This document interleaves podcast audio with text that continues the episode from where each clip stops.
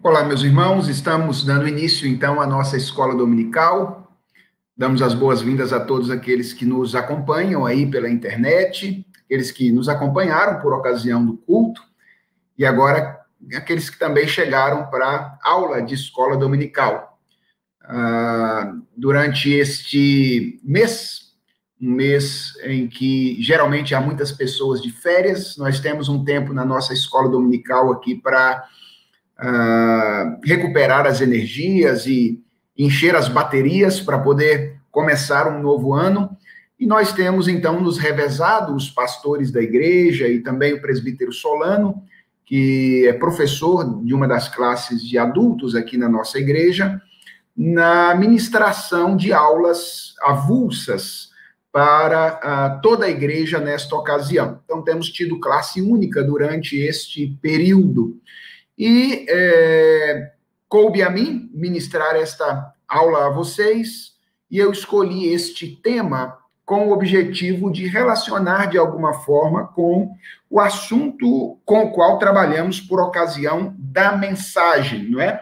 Nós vimos hoje, por ocasião do sermão, que uma das marcas que eh, levava o apóstolo Paulo a agradecer pela vida da igreja de Éfeso era o amor, a presença do amor na vida da igreja. E nós vamos falar sobre este assunto, não é? O, o título da nossa aula é este o teste do amor. E o texto básico que nós vamos utilizar é o capítulo 4 da primeira carta de João. Eu não pretendo fazer uma exposição é, ipsis literis deste capítulo. Este é apenas o texto introdutório que vai servir de base para nossa é, reflexão a respeito do assunto durante toda a aula. Então, nós vamos ler, para iniciar a nossa aula, a primeira carta de João, capítulo 4, a partir do verso 7 até o verso de número 21. Eu vou projetar aqui o texto, mas se você quiser acompanhar na sua Bíblia também, fique à vontade. 1 de João 4, do, capítulo, do versículo 7 até o versículo 21. Depois que nós lermos o texto, então nós vamos orar, pedir a Deus graça e vamos proceder então a nossa aula nesta ocasião. Então, acompanhe aí a leitura do texto introdutório de 1 de João 4, 7 a 21. O texto diz assim: Amados, amemo-nos uns aos outros, porque o amor procede de Deus. E todo aquele que ama é nascido de Deus e conhece a Deus. Aquele que não ama não conhece a Deus, pois Deus é amor. Nisto se manifestou o amor de Deus em nós, em haver Deus enviado o seu Filho unigênito ao mundo para vivermos por meio dele. Nisto consiste o amor. Não em que nós tenhamos amado a Deus, mas em que ele nos amou e enviou o seu filho como propiciação pelos nossos pecados. Amados, se Deus de tal maneira nos amou, devemos nós também amar uns aos outros. Ninguém jamais viu a Deus. Se amarmos uns aos outros, Deus permanece em nós e o seu amor é em nós aperfeiçoado. Nisto conhecemos que permanecemos nele e ele em nós, em que nos deu do seu Espírito. E nós temos visto e testemunhamos que o Pai enviou o seu Filho como Salvador do mundo. Aquele que confessar que Jesus é o Filho de Deus, Deus permanece nele e ele em Deus. E nós conhecemos e cremos no amor que Deus tem por nós. Deus é amor. E aquele que permanece no amor, permanece em Deus, e Deus nele. Nisto é em nós aperfeiçoado o amor, para que no dia do juízo mantenhamos com confiança, pois segundo ele é, também nós somos neste mundo. No amor não existe medo. Antes, o perfeito amor lança fora o medo. Ora, o medo produz tormento. Logo, aquele que teme não é aperfeiçoado no amor. Nós amamos porque ele nos amou primeiro. Se alguém disser, amo a Deus, e odiar a seu irmão, é mentiroso. Pois aquele que não ama seu irmão a quem vê, não pode amar a Deus a quem não vê. Ora, temos da parte dele este mandamento: que aquele que ama a Deus, ame também a seu irmão. Vamos orar? Senhor, enquanto nós refletimos sobre este assunto tão importante para a vida nossa e a vida da tua igreja de modo geral, nós queremos contar com o teu auxílio. Sejas tu mesmo o nosso mestre o nosso guia enquanto nós pensamos a respeito dele. Nós contamos com a tua direção, clamamos por ela e o fazemos em nome de Jesus. Amém. Bem, pessoal, antes de falar um pouquinho do que eu pretendo fazer, deixe-me oferecer uma visão introdutória a respeito da primeira carta de João. Um pouco de contexto e dos objetivos de João quando ele escreveu essa carta. A, a, a carta de João foi escrita num, numa ocasião, num certo sentido, muito parecida com a nossa. Havia um, um número muito grande de falsos profetas que estavam é, adentrando a igreja na ocasião e ensinando falsas doutrinas às pessoas naquele período, quando João escreveu esta sua primeira carta. A título de exemplo, uma das maiores heresias divulgadas na época ficou conhecida como o gnosticismo.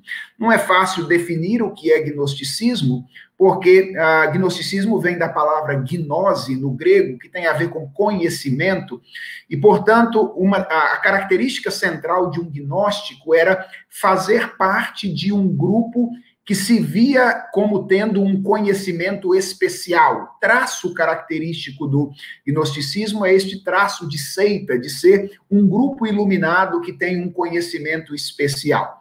Mas o tipo de gnosticismo com o qual João está lidando na sua carta é aquele que ficou mais conhecido, a tal ponto das pessoas, às vezes, às vezes acharem que só existe este tipo de gnosticismo na igreja antiga.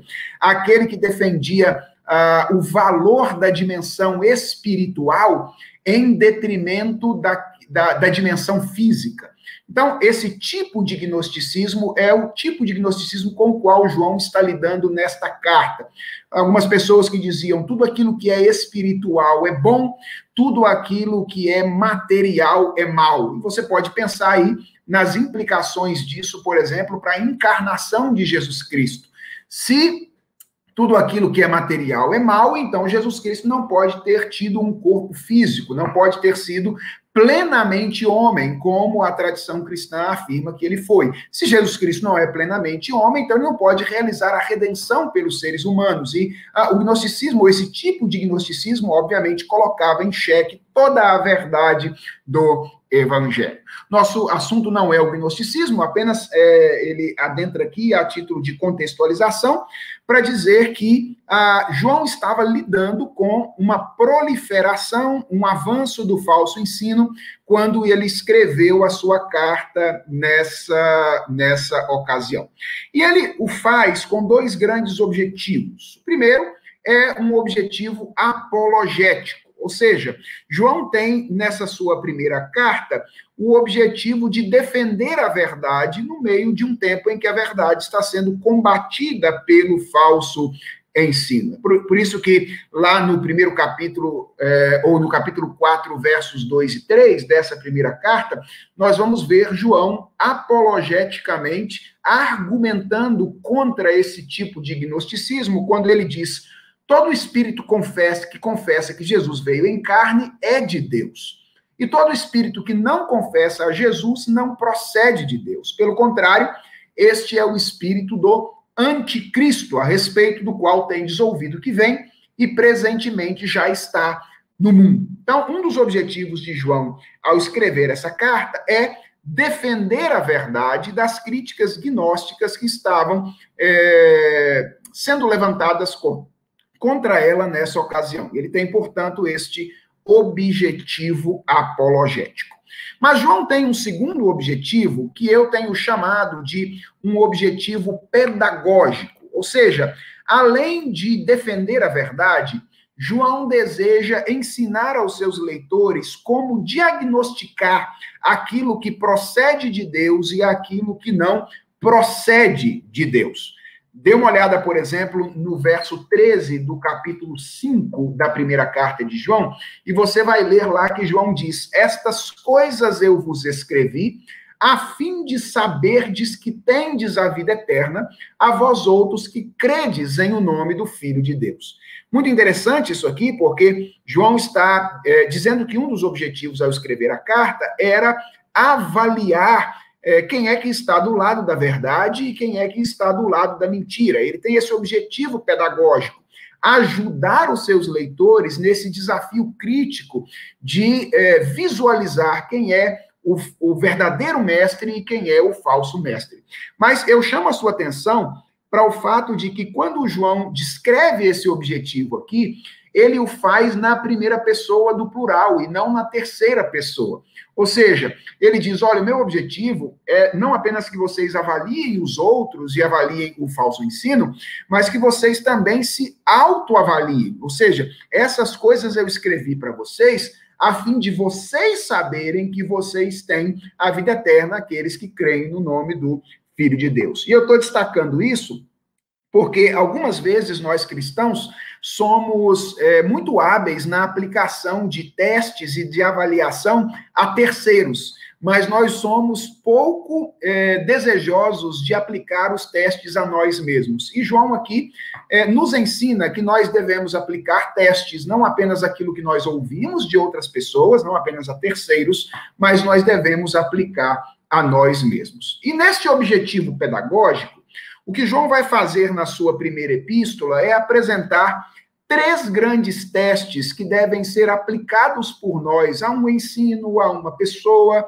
é, com o cuidado devido, obviamente, se nós devemos, quando nós queremos diagnosticar um falso mestre um falso profeta, o falso ensino e o verdadeiro, é, distinguir o verdadeiro ensino do falso ensino. Quais são estes testes? O primeiro deles é aquilo que os estudiosos têm chamado de o teste moral ou o teste da santidade. Ou seja, se você quer saber se você já nasceu de novo, quer saber se alguém é verdadeiramente nova criatura, quer descobrir se o ensino de uma pessoa é um ensino que procede de Deus, o primeiro teste que você tem que aplicar é esse teste moral ou teste da santidade, que é encontrado resumidamente lá no verso 6 do capítulo 1 da primeira carta de João, quando ele diz: Se dissermos que mantemos comunhão com ele e andarmos nas trevas, mentimos e não praticamos a verdade. O que, é que João está dizendo aqui? Que a vida cristã implica uma mudança de vida, implica uma mudança moral. Portanto, se você quer saber se alguém é um verdadeiro cristão, se você quer saber se você é um verdadeiro cristão, então você precisa verificar se houve uma mudança significativa nos seus valores, na sua maneira de viver, na maneira como você se porta diante é, das pessoas no que diz respeito ao seu comportamento. Então, esse é um primeiro teste, que não é o teste com o qual nós vamos trabalhar hoje, nós podemos trabalhar em outra ocasião. O segundo teste é o teste social, ou o teste do amor, que pode ser encontrado aí de maneira bem resumida no verso 14 do capítulo 3, quando João diz: Nós sabemos que já passamos da morte para a vida, porque amamos os irmãos. Aquele que não ama permanece na morte. Então, aqui nós temos um, um texto bem resumido do teste do amor. Vocês perceberam que, de início, eu preferi ler o capítulo 4, versos 7 a 21. E, e você vai perceber, quando lê a primeira carta de João, que esses testes eles vêm e voltam na carta. João escreve de maneira bem diferente da maneira como o apóstolo Paulo escreve. Paulo é bem analítico, ele vai separando os assuntos nas diferentes partes das suas cartas. João pensa de maneira mais espiralada e os assuntos eles vêm e vão à medida que o argumento dele é desenvolvido. Então, você vai encontrar o teste moral espalhado por toda a epístola, vai encontrar o teste social também espalhado por toda a epístola, mas eu creio que esse verso 14 é um verso que resume bem esse teste. Nós sabemos que já passamos da morte para a vida porque amamos os irmãos, aquele que não ama permanece na morte. E o terceiro teste é o teste da fé, ou o teste da verdade, o teste da ortodoxia.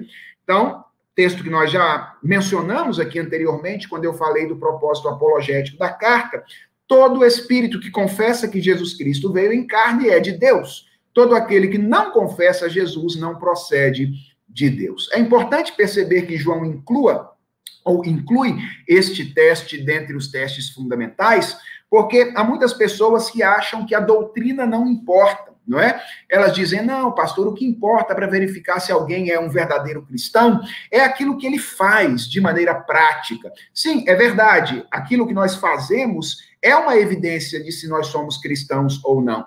Mas a, a maneira como cremos também evidencia a veracidade da nossa fé ou não, e João está dizendo isso aqui. A doutrina verdadeira é tão importante quanto a prática correta e os relacionamentos adequados. Então, na, nessa carta nós temos aí, ou vamos encontrar três grandes testes que João sugere que nós utilizemos para nós mesmos e para os outros, para saber se alguém é nascido de novo, se alguém é um verdadeiro cristão. O teste moral ou da santidade, o teste social ou o teste do amor e o teste da fé ou teste da verdade. Nós vamos então escolher um desses testes hoje, que é o teste do amor, e vamos trabalhar exclusivamente com ele por ocasião desta aula.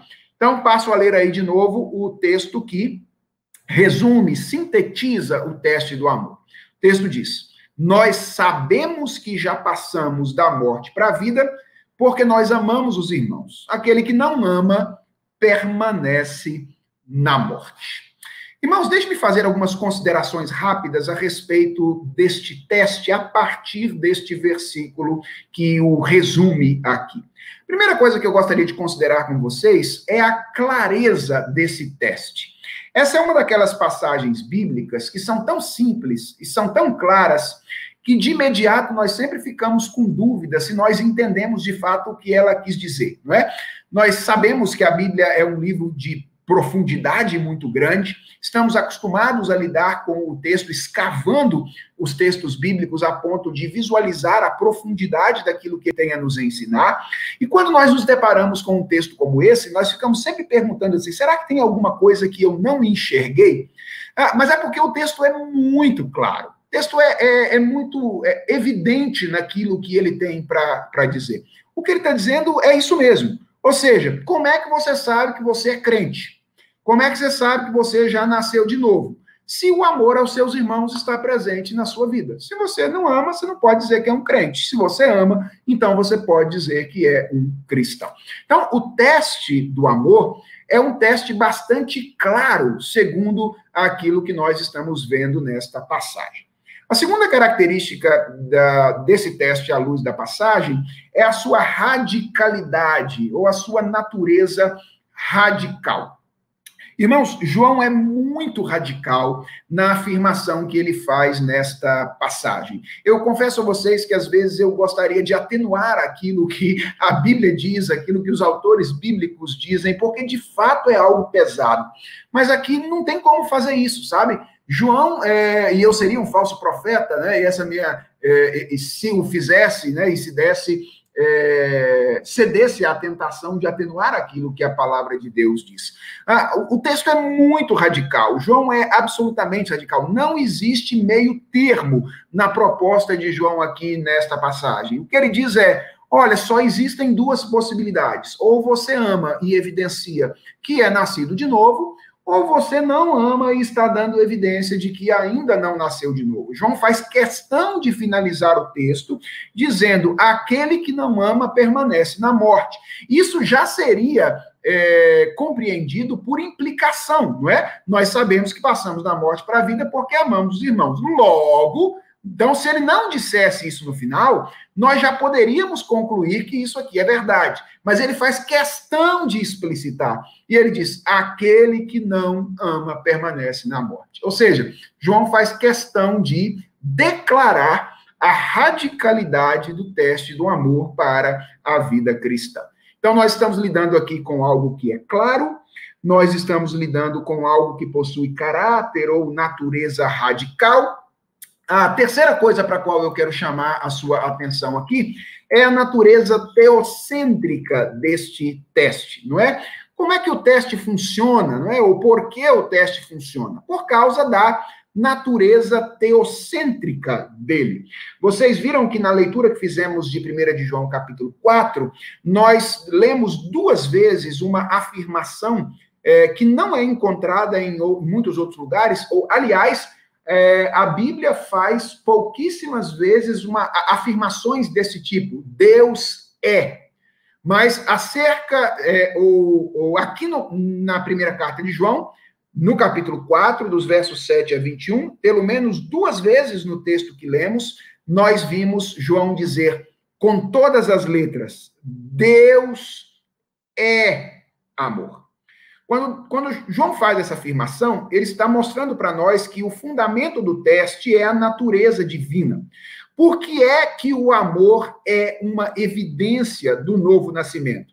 A resposta de João é: porque o amor procede de Deus. Ou, numa afirmação mais categórica, Deus é amor.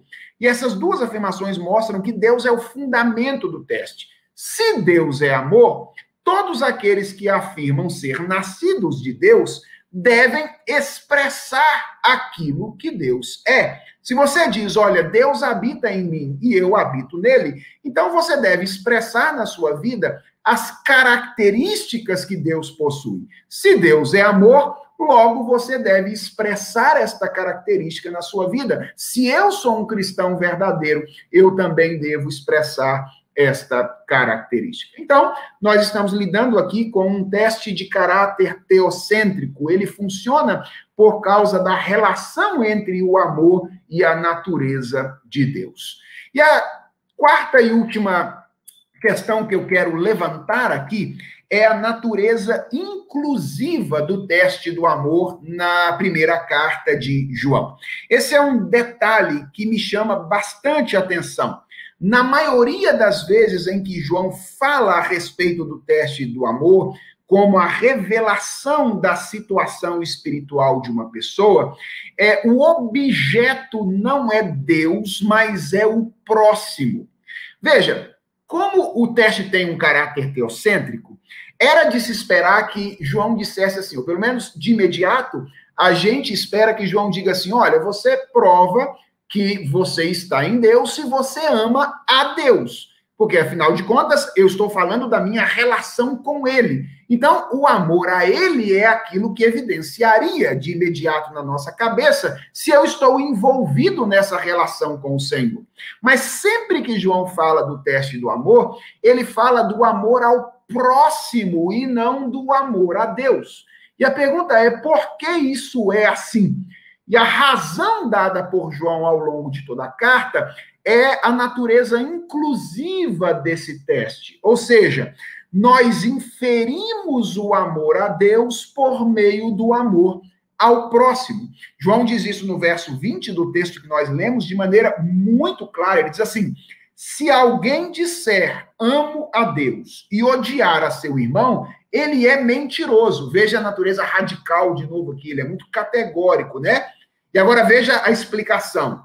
Pois aquele que não ama a seu irmão, a quem vê, não pode amar a Deus, a quem não vê. Então, como é que eu evidencio o meu amor a Deus? Através do meu amor ao próximo. Eu posso simplesmente dizer que amo a Deus de palavra, mas o que evidencia isso de maneira clara, se eu de fato amo a Deus, é a maneira como eu me relaciono com as outras pessoas. Ah, então, esse é o teste do amor. Um teste muito claro, um teste de natureza radical, um teste de caráter teocêntrico e um teste de caráter inclusivo. O que esse teste diz, o que ele prescreve? É muito simples. Ele prescreve tal pai, tal filho. Deus é amor. Se você diz que é um filho de Deus, então você deve ser como Deus é. O amor deve caracterizar a sua vida e o seu procedimento. Ah, se você diz que Deus habita em você e você habita em Deus, então você deve expressar este amor. Expressar em relação a Deus, mas expressar também em relação ao próximo porque é através do serviço e da expressão ao próximo que nós é, expressamos, que nós declaramos o nosso amor a Deus. Veja, eu poderia terminar a aula aqui, nós poderíamos ir embora e nós já teríamos aprendido boas coisas a respeito daquilo que João tem a nos ensinar sobre o teste do amor é, nesta epístola. Nós poderíamos ir embora, almoçar e já estaria, teríamos resolvido a questão. Não fosse um problema. Qual é o problema? A questão da definição de amor. Uma, uh, amor é um dos conceitos mais mal compreendidos pelo homem contemporâneo. Isso significa que quando nós falamos de amor aqui e expressamos o teste do amor, há uma grande chance de que nós tenhamos uma compreensão inadequada daquilo que João está falando. Por quê? Porque o conceito de amor é um conceito mal compreendido no mundo contemporâneo. Geralmente, quando nós falamos de amor, as pessoas compreendem esse conceito de que maneira? Em geral, o conceito de amor é compreendido como uma experiência afetiva. Nós dizemos que amamos uma pessoa quando nós gostamos dela, quando nós experimentamos a sensação de bem-estar no relacionamento com ela. Nós dizemos que amamos uma pessoa frequentemente quando a presença, a companhia de alguém ela ah, desperta em nós boas sensações ou bons sentimentos. Por quê?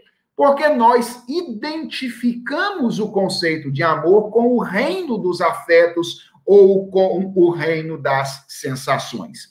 Isso é tão forte na nossa cultura que há o conceito de amor foi inadvertidamente identificado com a experiência sexual.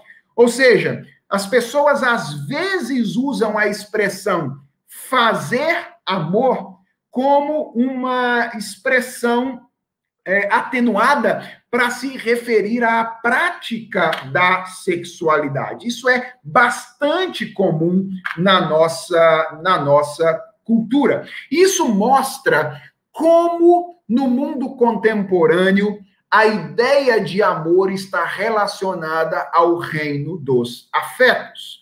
Deixe tentar é, ilustrar isso para vocês através do universo aí da internet e do universo das artes. Veja que eu, eu fiz recentemente uma pesquisa, busquei lá na, no Google é, a palavra amor e resolvi clicar lá na guia de imagens para ver quais são as imagens que melhor identificam o amor para o homem contemporâneo. E veja o que é que eu encontrei. Isso aqui é a busca no Google, né, da palavra amor na guia de imagens. Veja como a ideia de amor contemporânea está muito relacionada ao reino dos afetos. Então você tem aí o coraçãozinho vermelho, o coraçãozinho rosa, você tem ali um casal em romance, é, você tem um cachorrinho ali bem cute, né? Então é, essa, é, essa aqui é, é, é uma ilustração de como a palavra ou o conceito amor é compreendido pelas pessoas de maneira romantizada ou de maneira romântica na nossa cultura. Lembre-se das músicas a respeito de amor, ou pelo menos das poesias que são mais conhecidas a respeito de amor. Ah, talvez as mulheres que na sua juventude ou adolescência preenchiam lá os seus diários vão se lembrar deste trecho de Camões que esteve presente no diário de muitas mulheres no momento da paixonite aguda pelos seus é, namorados, atuais maridos, não é? Amor é fogo que arde sem se ver, é ferida que dói e não se sente, é um contentamento descontente, é dor que desatina sem doer. Percebe aí como é que nesse trecho de Camões o amor é relacionado ao reino das afeições ou ao reino dos sentimentos. Isso para não falar da grande música popular brasileira sobre o amor, produzida pelos filósofos Zezé de Camargo e Luciano, não é? Que diz: é o amor que mexe com a minha cabeça e me deixa assim. me faz pensar em você e esquecer de mim, que faz eu esquecer que a vida é feita para viver. É o amor que veio como um tiro certo no meu coração, que derrubou a base forte da minha paixão e fez eu entender que a vida é nada sem você. Uh, por que eu estou trazendo isso aqui, irmãos? Para ilustrar como na nossa mente, na mente do homem contemporâneo, Amor é um conceito relacionado ao reino das afeições. Aqui, amor é claramente confundido com a paixão, um tipo de sensação é, arrebatadora que descentra o indivíduo ao invés de centrá-lo, não é? Nessa canção aqui elaborada por Zezé de Camargo e Luciano, que fez bastante sucesso aí no nosso país há algum tempo atrás. Qual é o problema disso? O problema é que, por causa deste, dessa mentalidade ou desse entendimento do que é amor, nós temos a tendência de interpretar o que João está dizendo de uma maneira equivocada, porque a nossa tendência é transpor o nosso entendimento de amor para o texto bíblico. Então, quando João diz, olha, é, é, uma das maneiras de você saber se você é um verdadeiro cristão, se, um, se um, um, mestre é um mestre verdadeiro ou falso, é aplicar a você ou a ele o teste do amor. Essa é uma maneira. Se você ama os seus irmãos, então você é um verdadeiro cristão. Aquele que ama é verdadeiramente filho de Deus. Aquele que não ama, não é. E aí a gente transpõe isso de imediato para lá e diz: ah, então quer dizer que se eu tiver um coração sensível, se eu for alguém que sente boas coisas pelas pessoas, se eu for alguém que gosta da companhia das pessoas, que sente assim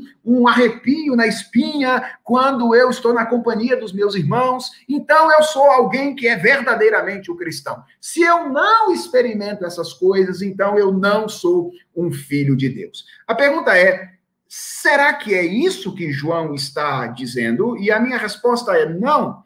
Quando nós entendemos a coisa desta maneira, nós estamos transpondo o conceito contemporâneo romântico de amor para a Escritura Sagrada e não estamos entendendo de maneira adequada aquilo que João está nos ensinando. Então, além de compreender o que é o teste e verificar as suas características, nós precisamos perguntar ao texto bíblico o que é amor. Quando João fala a respeito de amor, de que tipo de coisa, de que de que João está de fato falando? E uh, quando nós olhamos para o texto sagrado, nós percebemos que o conceito bíblico de amor é um conceito bem diferente do conceito contemporâneo. E eu quero destacar duas características do conceito bíblico de amor que vão nos ajudar a entender o que é esse conceito na Escritura e vão nos dar o um entendimento adequado do teste do amor, do que é que João está requerendo de nós quando ele diz que, olha, Quer saber se é um cristão? Verifica se ama ou se não ama, e isso vai dar para você alguma informação a respeito do seu estado espiritual. Então, o que é amor na Escritura Sagrada? Quando João diz: se você ama o seu irmão, você então está evidenciando ter nascido de novo. Se você não ama, você está evidenciando não ter nascido de novo. Do que João está falando? A primeira característica do conceito bíblico de amor é que na escritura, amor é atitude concreta e não mera afeição. Então, na visão contemporânea, amor é algo que diz respeito ao reino dos afetos ou ao reino dos sentimentos. Na Bíblia, amor é mais algo que tem a ver com o reino das ações ou que tem a ver com o reino das atitudes. Dê uma olhada, por exemplo, em 1 de João, capítulo 4, verso de número 11. O texto diz assim: Amados, se Deus de tal maneira nos amou, devemos nós também amar uns aos outros. Perceba aqui que o padrão de amor para a Escritura é Deus. Nós devemos amar como Deus nos amou. Então, o que define o que é o amor é o amor de Deus. O que define o que é o nosso amor é o amor de Deus. Deus é o padrão. E a pergunta é: como Deus nos ama? Se ele é o padrão, como é que ele nos amou para que nós o imitemos? Veja o que diz o verso 9 do texto que nós lemos de início. Nisto se manifestou o amor de Deus em nós. Em haver Deus enviado o seu Filho unigênito ao mundo para vivermos por intermédio dele. Então veja, como é que nós sabemos que Deus nos amou? Como é que o amor de Deus foi manifesto é, por nós? Diz João, por meio da entrega de Jesus Cristo para morrer por nós. Perceba que João apresenta o amor de Deus aqui não apenas como algo que Deus sente, mas ele apresenta o amor aqui como algo que Deus faz. Isso significa que amor na Bíblia não tem a ver apenas com sentir coisas, mas tem a ver com fazer coisas. Há uma passagem bíblica que pode nos ajudar muito neste particular. Eu creio que é a passagem bíblica sobre amor mais conhecida de todas. Aliás, eu creio que ela é tão conhecida que algumas pessoas nem sabem que ela é uma passagem bíblica, porque afinal de contas ela foi cantada em verso e prosa por muitos poetas por aí. Então, é possível que os, alguns dos jovens é, com os quais nós convivemos diariamente achem que 1 aos Coríntios 13 foi, na verdade, escrito por Renato Russo, né? É, não sabem que o texto veio da pena do apóstolo Paulo. Uh, mas, irmãos, 1 aos Coríntios, capítulo 13, é um texto icônico sobre o amor, e ele é um texto que mostra isso que eu estou argumentando com vocês aqui de maneira absolutamente clara. Sabe por quê? Porque o que Paulo faz em 1 aos Coríntios, capítulo 13, é tratar o amor de maneira personificada. Se você lê o texto depois, você vai perceber que ele personifica o amor. E ele atribui ao amor uma série de atitudes. Lembra do texto?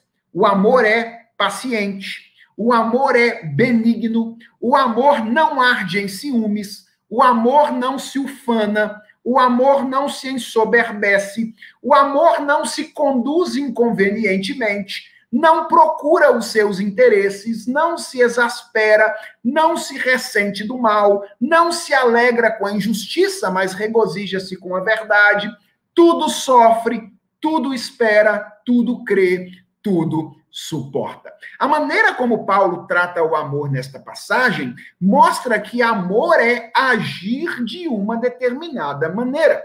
Às vezes eu converso com algumas pessoas, homens principalmente, e aí eles dizem algumas coisas que me parecem muito estranhas à luz do conceito bíblico de amor. Por exemplo, eles dizem assim: Pastor, eu amo a minha esposa, sabe? Eu amo a minha família. A minha dificuldade é ser paciente com ela. Sabe, eu amo, assim, ele, o que ele está querendo dizer é eu, te, eu nutro bons a, a, sentimentos por ela, eu tenho boas sensações, mas eu não consigo expressar isso por meio da paciência. Vejam, irmãos, é, talvez nós devêssemos mudar um pouquinho a maneira como nós compreendemos o amor.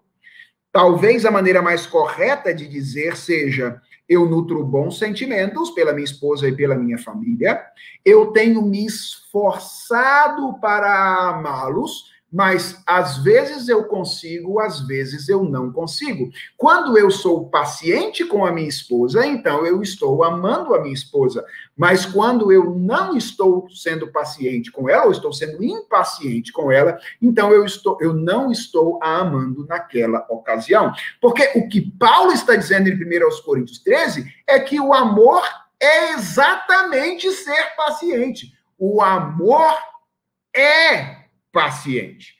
Mas por que, que nós usamos é, a frase ou falamos nessa perspectiva? Porque nós nos acostumamos a falar de amor enquanto uma sensação e não enquanto uma atitude. Na Bíblia, porém, amor é muito mais algo que nós fazemos do que algo que nós sentimos. Olha que interessante.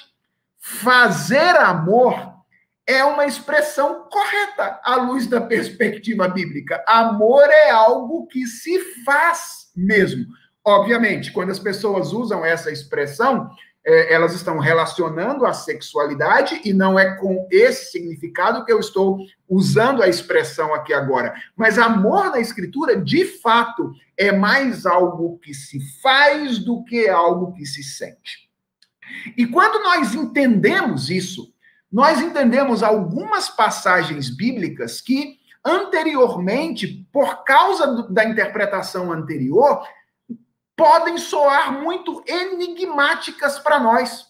Por exemplo, Jesus Cristo dá uma ordem que nos parece bastante estranha quando nós entendemos amor na perspectiva contemporânea. Ele nos diz que nós devemos amar os nossos inimigos. Veja, por que frequentemente essa ordem nos parece muito estranha?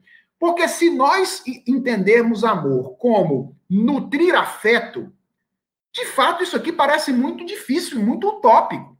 Alguém me dá um tapa no rosto e aí eu tenho que ter as melhores sensações, os melhores sentimentos por aquilo que ele me fez.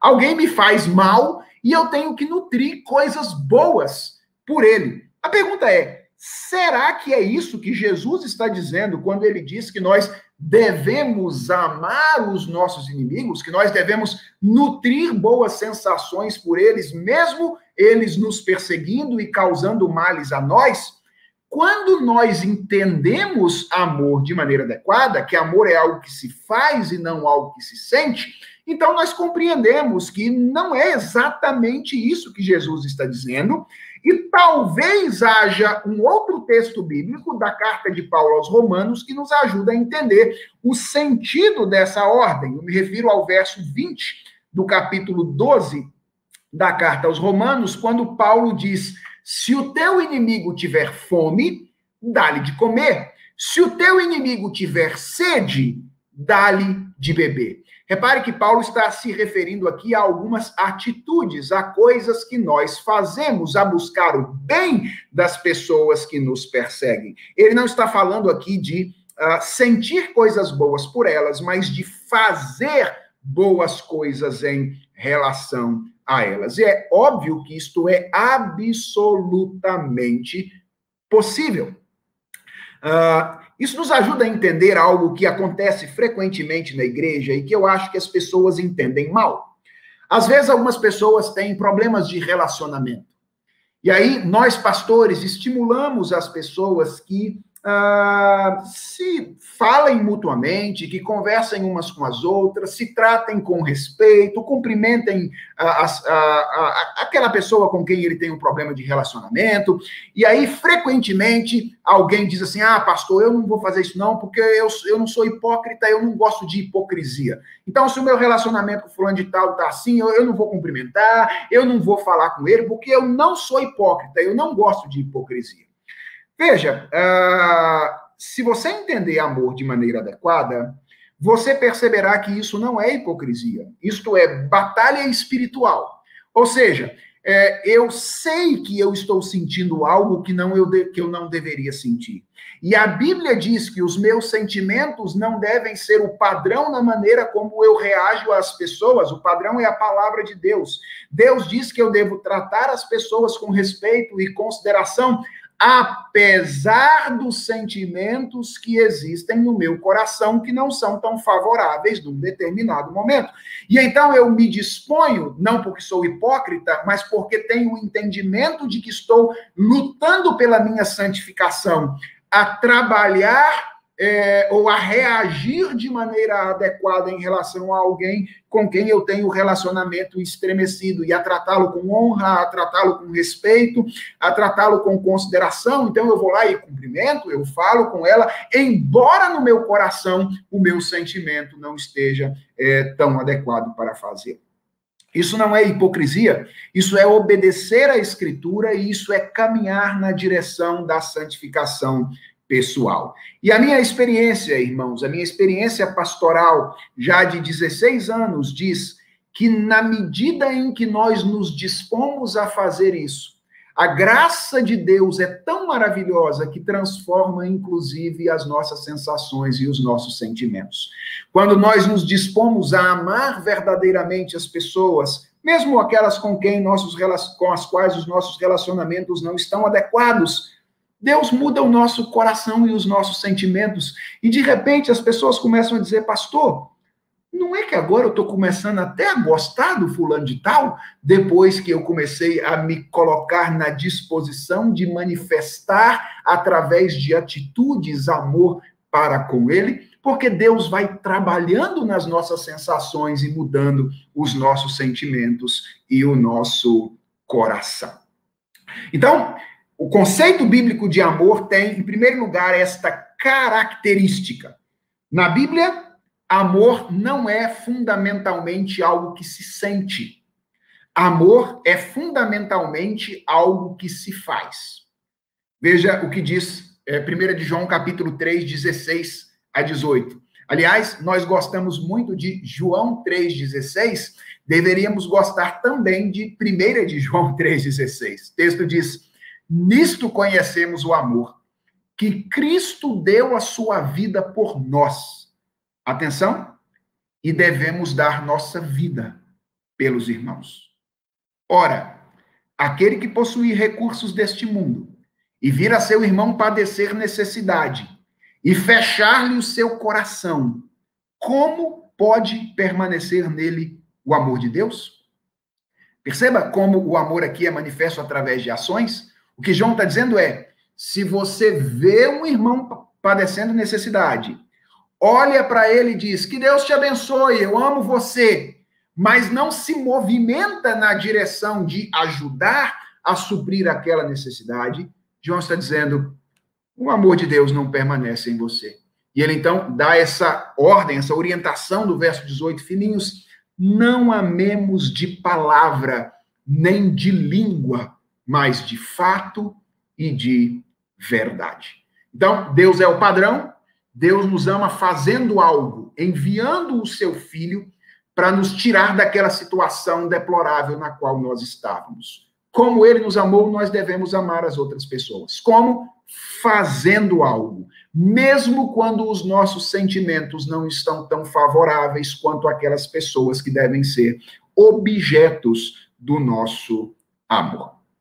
Então, esta é a primeira característica que deve nortear o nosso entendimento do teste que nós estamos estudando. E a segunda característica é que a Bíblia descreve o amor como um movimento desinteressado em relação ao outro. Veja, por exemplo, aí o que diz o verso de número 10, 1 de João, capítulo 4, verso 10. Nisto consiste o amor, não em que nós tenhamos amado a Deus, mas em que ele nos amou e enviou o seu filho como propiciação pelos nossos pecados. Então, nesse verso, João está aqui apontando para uma segunda característica do amor de Deus, que deve definir o nosso conceito de amor, que é o seu caráter desinteressado. Então, no verso 9, no ponto anterior, nós vimos lá que o amor de Deus não é uma questão de mero sentimento, mas de atitude concreta. Deus se movimenta em direção a nós quando ele nos ama. A questão de João agora aqui é ah, em que circunstâncias e por que razões Deus faz isso? Por que Deus se movimenta na nossa direção? No sentido de nos tirar da situação na qual nós estávamos, manifestando por nós o seu amor. E se nós formos pensar honestamente a respeito disso, nós vamos chegar à conclusão de que não havia quaisquer razões externas a Deus que o motivassem a fazer isso.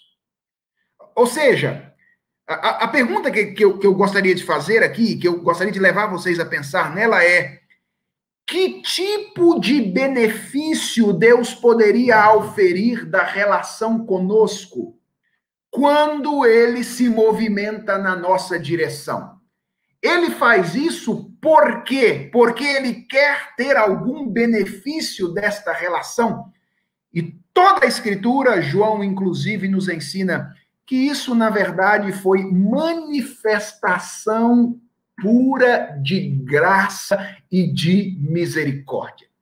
Lembre-se, por exemplo, da, da, pregação que Moisés fez ao povo de Israel antes do povo entrar na terra prometida, lá em Deuteronômio, capítulo 7, versos 7 e 8, quando ele diz ao povo de Israel o seguinte: Não vos teve o Senhor afeição, nem vos escolheu, porque fosseis mais numerosos do que qualquer povo, pois éreis o menor de todos os povos. Mas porque o Senhor vos amava, e para guardar o juramento que fizera a vossos pais, o Senhor vos tirou do Egito com mão poderosa e vos resgatou da casa de servidão do poder de Faraó, rei do Egito. Uh, todos nós sabemos que, uh, obviamente, aqui nós temos uma ocasião que é um símbolo, né, um sinal da transformação que Deus realizou na nossa vida em relação ao pecado essa libertação do cativeiro egípcio sinaliza uh, a libertação que uh, Deus uh, tem ou faz, realiza em relação ao seu povo no que diz respeito ao seu pecado, a sua condição de pecaminosidade. E aqui nós temos a pergunta de Moisés: por que, que vocês acham, povo de Israel, que Deus se movimentou no sentido de livrar vocês do Egito? É porque vocês eram uma nação grande, poderosa? Tinha alguma coisa em vocês que poderia motivar a ação divina, motivar o amor de Deus? Moisés diz: não, vocês eram a menor de todas as nações. Deus fez isso por causa de si mesmo, por causa da sua fidelidade, porque ele vos amava. O mesmo nós vamos encontrar em Romanos, capítulo 5, verso de número 8, quando o apóstolo Paulo diz que Deus prova o seu amor para conosco pelo fato de ter Cristo morrido por nós, sendo nós ainda pecadores. E Paulo vai argumentar lá: pode ser que por um bom alguém se animasse a morrer, mas a prova do amor de Deus é que ele não morre por pessoas que são boas ele morre por pessoas que são pecadoras, por pessoas que são más. Uh, Deus não tinha nenhum benefício pessoal para oferir da relação conosco, mas ainda assim ele se movimenta na nossa direção, manifesta o seu amor, porque o amor é um movimento desinteressado em relação a outra pessoa. Muita gente é, costuma dizer que o contrário de amor é o ódio, não é verdade?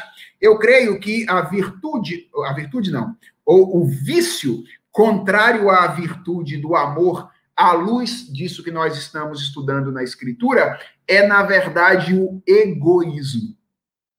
Ah, o amor é, é um movimento desinteressado de dentro para fora um movimento desinteressado de autodoação, uma entrega sacrificial. O egoísmo é um movimento interesseiro de fora para dentro. O, o, amor é quando eu visualizo os outros como pessoas que podem ser alcançadas por aquilo que tenho, porque Deus me deu. O egoísmo é quando eu visualizo os outros como é, pessoas que podem me oferecer alguma coisa porque elas têm algo que me interessa. Então, o amor, à luz da Escritura, é esse movimento desinteressado em relação ao próximo. Nisto conhecemos o amor. Quer conhecer o amor de verdade? João diz: não que nós amamos a Deus mas que ele nos amou. Isso é amor no sentido é, exponencial. Porque nós, quando amamos a Deus, auferimos vários benefícios dessa relação. Mas Deus não. Deus ele se movimentou na nossa direção, embora não pudesse auferir nenhum benefício dessa relação. Deus permaneceria sendo o que sempre foi, mesmo que nós não estivéssemos de volta na relação com ele.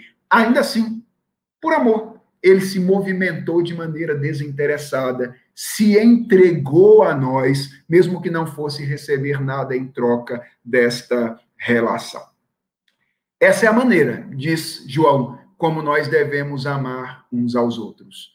Uh, fazendo coisas concretas, por meio de atitudes concretas, que não têm um interesse em troca, movimento desinteressado. Devemos nos auto-entregar, nos auto-doar, nos, nos doar às pessoas com o objetivo de assisti-las sem ter interesse de receber algo em troca. Então, nessa primeira epístola de João, isso é o que nós aprendemos nesta aula de hoje, antes de verificarmos aqui algumas implicações. Ele tem um duplo objetivo, não é? Um objetivo apologético e um objetivo pedagógico. Ele quer ajudar os seus leitores a lidar com falsas doutrinas e ele quer ensinar as pessoas a avaliar os pregadores e a se autoavaliarem para saberem se eles estão verdadeiramente na fé. Para isso, ele propõe três testes: o teste moral ou da santidade, o teste social ou do amor, e o teste da fé ou o teste da verdade. O teste do amor é muito simples. Amor, se existe amor, existe vida. Se existe egoísmo, existe morte. Se eu amo os meus irmãos, sinal de que estou na fé. Se eu vivo de maneira egoísta, olhando para os outros, para os meus irmãos, como uh, meios de lucro, então significa que eu não não conheci ainda o amor de Deus. Agora, o que é amor? Amor não é apenas bons sentimentos. Amor não é nutrir boas sensações. Amor é realizar atitudes concretas e desinteressadas. Permitam-me fazer aqui algumas rápidas aplicações disso que nós aprendemos hoje. Primeiro, irmãos, eu gostaria de é, propor a vocês uma reflexão baseada naquilo que nós vimos. Ah, a veracidade da nossa situação espiritual ela se mostra na nossa prática cotidiana. Nós vivemos um tempo de muita subjetividade. Nosso tempo, ele, ele valoriza tanto a dimensão subjetiva que nós, às vezes, lidamos com a questão da, da situação espiritual das pessoas como se ela fosse imune a qualquer tipo de juízo e de avaliação. Há até quem use Mateus capítulo 7 para dizer: olha, não julgueis, ou seja, você não pode julgar a situação espiritual sua e a situação espiritual das pessoas. Vejam bem, irmãos, nós precisamos compreender melhor Mateus capítulo 7 e podemos trabalhar com esse texto posteriormente, mas o que nós estamos aprendendo aqui é que existe uma relação inevitável entre aquilo que nós fazemos e a nossa condição espiritual. E a nossa vida externa é objetivamente revela a nossa condição interna. Ou seja, a maneira como eu e você vivemos revela se nós de fato somos cristãos. Porque uma coisa é dizer que a gente é crente, outra coisa é evidenciar que nós somos verdadeiramente cristãos. E a maneira como vivemos testemunha da maneira ou daquilo que somos, do estado do nosso coração. Então, essa verdade, ela nos chama a uma profunda reflexão sobre a nossa situação espiritual nesta manhã. A nossa vida espiritual, ela é testada pelo teste do amor. E a pergunta que nós temos que fazer é o quanto, no que diz respeito a esta questão, a nossa prática cotidiana tem refletido aquilo que nós dizemos a respeito do estado do nosso coração. Então, nós dizemos: nós somos cristãos, nós somos a igreja de Jesus, nós somos é, filhos de Deus, nós nascemos de novo. A pergunta é: o quanto a maneira como nós nos relacionamos uns com os outros, a maneira como nós nos movimentamos em direção é, dos outros, no sentido de assistir às suas fragilidades, às suas necessidades, reflete aquilo que nós falamos com os lábios de que nós somos verdadeiramente filhos de Deus. A segunda coisa, ou a segunda aplicação que eu quero fazer é um convite. Depois de é, um, propor uma reflexão, eu quero fazer um convite. E o convite é, ah, tendo por base o fato de que a assistência ao sofredor e a doação de recursos são boas maneiras de demonstrar a nossa vida espiritual.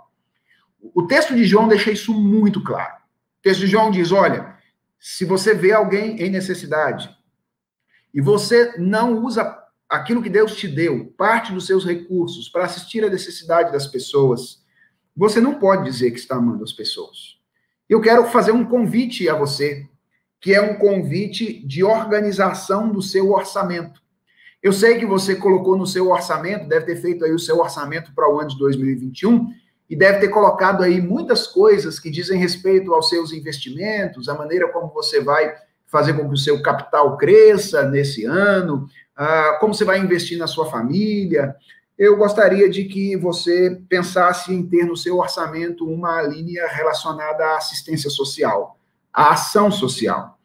Buscasse instituições sérias, buscasse é, pessoas que estão servindo a Deus nessa área de maneira responsável e, e fosse responsável em usar parte dos recursos que Deus colocou na sua mão para amar as pessoas de fato e de verdade, porque há muita gente em necessidade nesta ocasião. Por exemplo, nós oramos hoje pela situação de Manaus, não é? Quantas pessoas, quantos irmãos nossos estão sofrendo naquela situação. E se nós amamos as pessoas, nós precisamos nos movimentar de alguma forma no sentido de assisti-las através dos recursos que Deus nos dá. Então, além de propor uma reflexão, eu quero lhes fazer um convite. Vamos acrescentar no nosso orçamento essa a linha, a linha da assistência social, da doação dos recursos que Deus nos oferece. Se você não tem muitos recursos, talvez você possa oferecer parte do seu tempo, da sua disposição, para fazer algum tipo de trabalho voluntário, por exemplo, e viver o amor de maneira prática na vida da igreja e na vida dos seus e nos seus relacionamentos. E por último, eu quero lembrar a vocês o fato de que nós somos todos aprendizes do amor e devemos buscar inspiração e poder na pessoa de Jesus Cristo. Irmãos, nós todos precisamos ter esta convicção. Nenhum de nós é expert nesse negócio de amor. O pecado nos transformou em pessoas egoístas. Aliás, o pecado é egoísmo por natureza, porque ele nos dirigiu para dentro. Ele fez com que pessoas criadas para fora se tornassem pessoas autocentradas. Mas lembra do que o apóstolo Paulo diz quando ele escreveu na segunda carta aos Coríntios, no capítulo 5, verso de número 15? Eu já mencionei esse versículo mais de uma vez aqui na nossa igreja, e, e eu faço isso porque ele tem sido um mote de vida para mim. Paulo diz assim: E ele morreu por todos, para que os que vivem não vivam mais para si mesmos, mas para aquele que por eles morreu e ressuscitou. Eu, eu disse, falei no sermão hoje a respeito dos benefícios vindouros da obra de Cristo. Mas eu mencionei o fato de que a obra de Cristo não tem apenas benefícios vindouros, ela tem benefícios presentes. E um dos benefícios presentes é este: ela torna pessoas egoístas em pessoas que vivem o amor como Deus deseja que elas vivam. A obra de Jesus Cristo na cruz do Calvário aconteceu para que nós pudéssemos fazer isso no aqui e no agora. Deixarmos de ser pessoas que pensam apenas em nós mesmos, para sermos pessoas que vivem o amor de maneira mais, uh, mais real e verdadeira, tanto no contexto da igreja como no contexto dos nossos relacionamentos. Para encerrar a aula de hoje, eu quero é, trazer aqui algumas pessoas que entendem mais de amor do que nós entendemos. Nós, às vezes, achamos que criança não sabe das coisas, não é verdade? Deixa eu mostrar para vocês que, às vezes, criança sabe mais de amor do que nós sabemos. Ah, houve uma pesquisa feita há alguns anos atrás por alguns educadores e psicólogos com algumas crianças entre 4 a 8 anos. E nessa pesquisa, esses pesquisadores pediram às crianças para que definissem o amor. E eu quero encerrar a aula de hoje aqui com três frases de ou três definições de três diferentes crianças do que é o amor para mostrar para vocês que às vezes nós subestimamos as crianças. Elas às vezes sabem muito mais do que nós a respeito de algumas coisas. Então, Chrissy, de seis anos, foi perguntada o que é amor. E ela respondeu o seguinte: Amor é quando você sai para comer e oferece suas batatinhas fritas, sem esperar que a outra pessoa te ofereça as batatinhas dela. Isso é amor. A Chris entendeu de maneira muito prática o que é amor. É quando você sai para comer e você dá suas batatinhas fritas, sem a expectativa de que a outra pessoa te ofereça qualquer coisa em troca. Amor como atitude, amor como uma atitude desinteressada. Veja o que disse Rebeca, de oito anos, a respeito do que é o amor. Quando minha avó pegou artrite, ela não podia se debruçar para pintar as unhas dos dedos do pé. Desde então, meu avô pinta as unhas para ela, mesmo quando ele tem artrite. Entendeu ou não entendeu o que é amor, a Rebeca? A avó dela tinha artrite. Ela via a sua avó sofrendo e ela não podia pintar as unhas. Então, o avô dela, que certamente não sabia pintar as unhas, se debruçava para pintar os dedos do pé da sua avó.